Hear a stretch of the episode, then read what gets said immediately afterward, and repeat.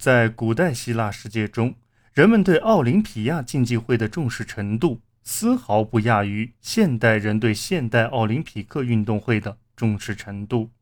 作为一项只限希腊竞技者参加的盛事，奥林匹亚竞技会成为获得殊荣的机会，有时也带有政治上的弦外之音。其泛希腊的竞争基础，对于希腊民族身份认同的形成和城邦文化而言，都有着重大的意义。在古风时期和古典时期，希腊竞技会分为两大类，在城邦举行的竞技会。基本上限于其附近地区的竞技者参加，而在希腊圣殿中举行的竞技会，则面向所有希腊城市的竞技者，被称为泛希腊竞技会。到公元前八世纪末，向宙斯致敬的泛希腊竞技会每四年在奥林匹亚举行一次，举办时间为当年的八月至九月，吸引了全希腊的竞技者和观赛者。在公元前六世纪上半叶，希腊人还举办另外三种反希腊运动会：在德尔菲举行的向阿波罗致敬的皮西安竞技会，以及每两年举行一次的向宙斯致敬的尼米亚竞技会和向波塞冬致敬的科林斯地下运动会。这样来安排这些竞技会的举办间隔，能希望确保。希腊每年都会举办至少一届主要运动会，而每隔一年就会有两届主要运动会举办。其中，奥林匹亚竞技会被认为是历史最悠久、最有声望的。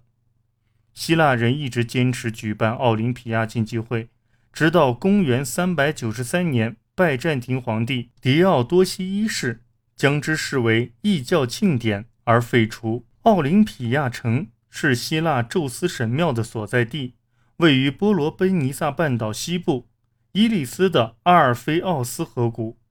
可能在黑暗时期，约公元前一千年，奥林匹亚城便开始为当地的竞技者举办运动会。到公元前八世纪时，这种运动会逐渐发展为泛希腊性质，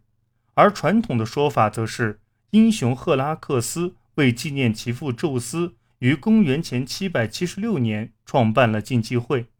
在最初五十年里，唯一的竞技项目是六十四米短跑。古希腊奥林匹亚竞技会全盛时期的项目包括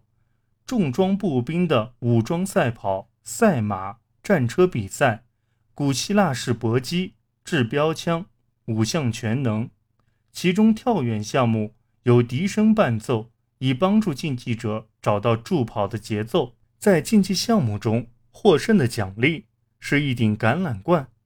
然而，得胜这件事本身最终会给竞技者个人带来声望，并给其所属的城邦带来荣耀。当冠军凯旋时，人们会拆除部分城墙来把它迎接入城，以示敬重。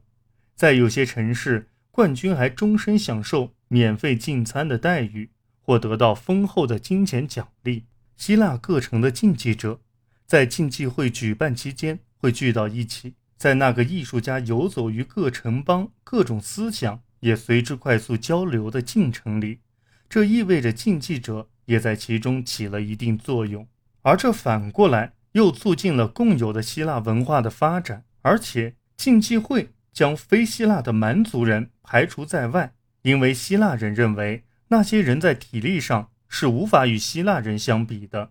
这就使希腊人形成一种思想，认为他们自身是文明的、英勇的、体格健壮的。竞技会对于希腊身份认同来说如此重要，以致希腊人认为被排斥出竞技会是一种极端的侮辱，而控制了奥林匹亚圣殿，也就意味着控制了竞技会，并拥有排挤竞技者的权利。这便时常导致各城邦就奥林匹亚宙斯神庙的控制权而起纷争。公元前六百六十八年，临近奥林匹亚城的一座小城镇皮萨的居民请求实力强大的城市阿尔法斯的首领替他们从伊利斯城邦手中夺取宙斯神庙。阿尔法斯的三主斐东率领其训练有素的重装步兵部队穿过波罗奔尼撒半岛，夺取了神庙，自己主持了竞技会的举办。但皮萨人对神庙的控制是短暂的。次年，伊利斯便夺回了控制权。当时，奥林匹亚竞技会起到强调社会等级的作用，贵族和赞主全部参与运动会，并通过赢得比赛获取或者加强他们的地位。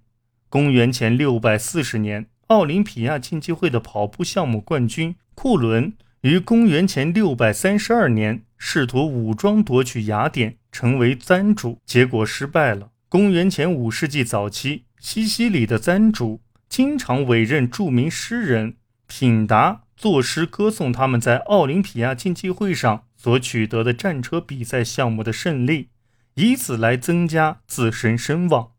甚至在公元前五世纪后期，